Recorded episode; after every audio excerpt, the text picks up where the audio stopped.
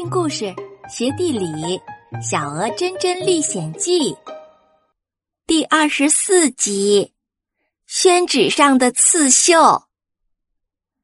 猫妈妈温柔的抚摸着真真的小脑袋，听了真真的故事，她也很喜欢这个坚强的小家伙呢。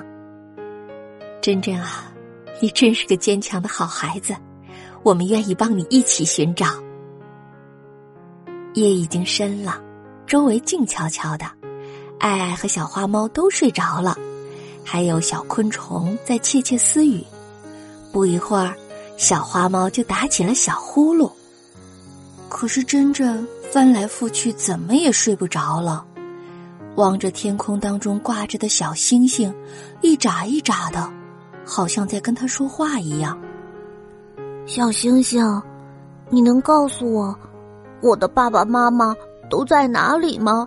我真的很想念他们。珍珍小声的嘀咕着，眼泪也情不自禁的流了下来。珍珍宝贝呀，你还没睡吗？又想妈妈了是不是啊？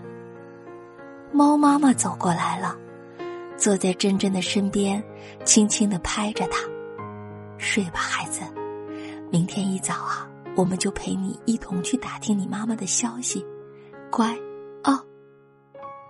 真真感觉太温暖了，他使劲的点了点头。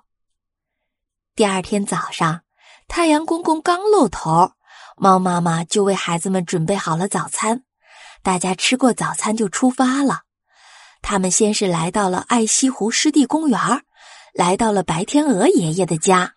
白天鹅爷爷可是有名的百事通呢，大家有事儿啊都喜欢到这里来找他。大家一进门就看到白天鹅爷爷正在做刺绣呢，他绣的是一群美丽的白天鹅。看到猫妈妈带着孩子们进来，他立刻打招呼：“哦，哦，好久不见呀，猫妈妈，快进来喝点水。”哇，您的画好漂亮呀！真真被画给吸引住了，目不转睛的看着，猫妈妈就给他介绍说：“这个呀，可是天鹅爷爷的特殊本领哦。你们看，他呀是在宣纸上做的刺绣哦。啊，那这纸不会被刺破吗？”真真觉得非常的好奇呀，怎么会在纸上做刺绣呢？真真呀。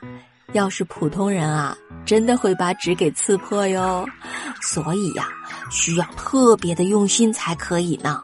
这可是一件很不容易的事情呢。而且呀，这个艺术啊，都流传了千年了，还是南昌的非物质文化遗产呢。啊，什么叫非物质文化遗产呀？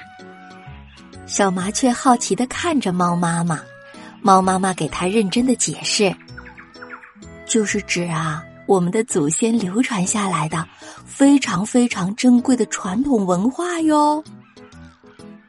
娘，那是不是可以请爷爷马上绣一个妈妈出来呢？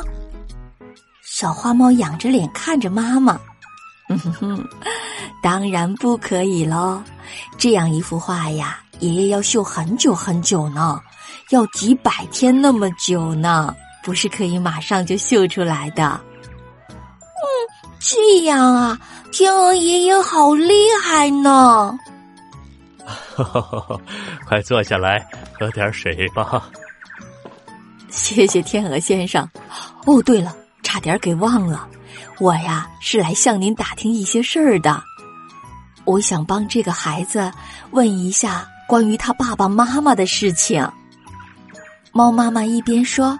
一边慈爱的把珍珍拉了过来。亲爱的小朋友，天鹅先生会知道珍珍的爸爸妈妈去哪里了吗？哎呀，好听的故事又听完了，什么时间还会更新呢？亲爱的小朋友，你有给小暖姐姐留言和评论吗？我希望你来催更哦。你的评论和留言不但有机会中奖，还有可能会得到小暖姐姐额外的加更哦。